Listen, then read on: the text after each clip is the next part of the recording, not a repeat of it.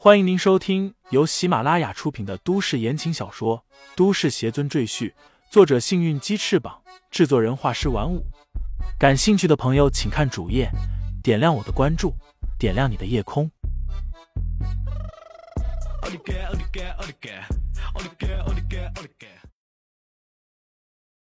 第二百五十八章空间法宝下。为了让秦柔安心，我毅然决然的告诉他，我会制作一个没有密道的空间法宝，还告诉他，等我进到法宝中，毁掉密道后，他再把我从里面放出来。这样一来，这个空间宝塔就是一个永远无法逃脱的空间地狱。起初，秦柔还假惺惺的劝我不要进去，但我为了他什么都愿意去做，哪怕是付出自己生命，只要他开心快乐，我便满足了。于是。我进入了空间法宝之内，按照约定，毁去了密道的出口，然后呼唤秦柔，让他把我放出去。结果，年轻人面露悲愤之色，说道：“我只听到秦柔在宝塔外发出阴冷的嘲笑。他说我是一个傻子，既然死心塌地的相信他的话，他其实并不爱我，爱的却是那个他要杀死的仇敌，而他要我做的这个法宝。”其实是他的仇敌想要得到的，于是他便利用我对他的感情，骗我做了这件法宝。我还傻乎乎的为了他，亲自把密道封死，要这件法宝成为世间唯一一个没有逃生密道的空间法宝，这真是讽刺啊！年轻人一边摇头，一边苦笑着说道。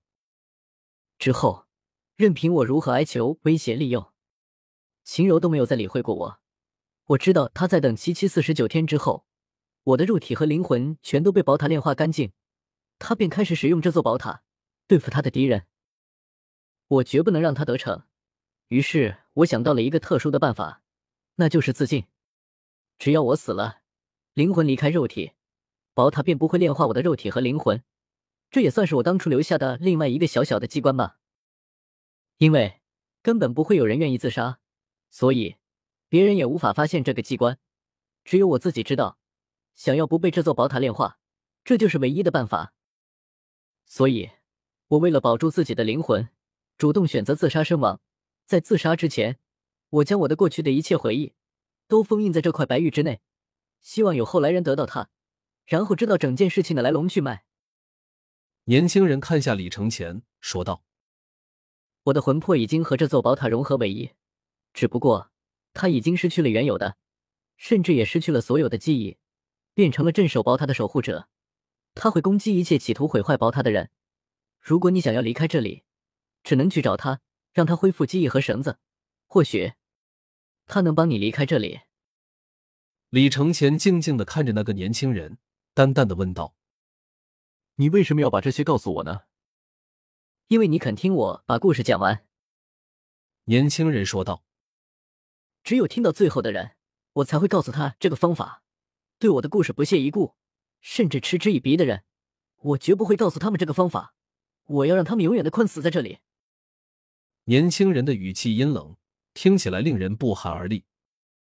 李承前依然静静的看着年轻人，他忽然微微一笑，说道：“你让我去找镇守这座宝塔的守护者，其实你是另有目的吧？”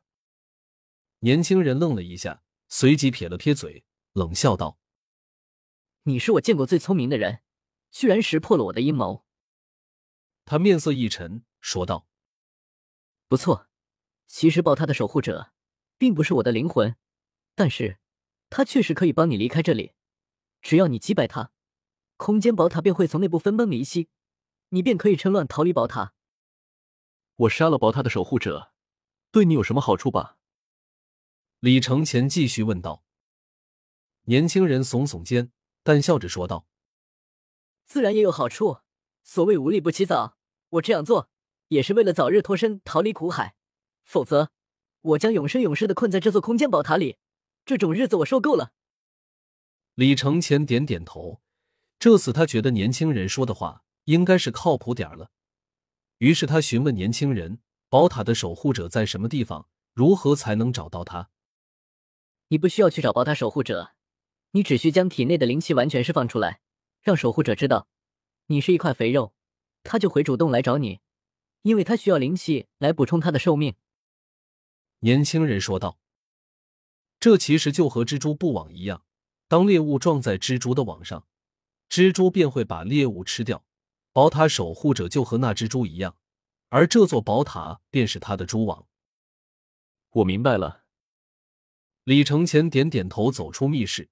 他平摊右手，尽力的将体内所有灵气都汇聚在掌心之上。很快，一个白色的圆球出现在李承前的手掌中。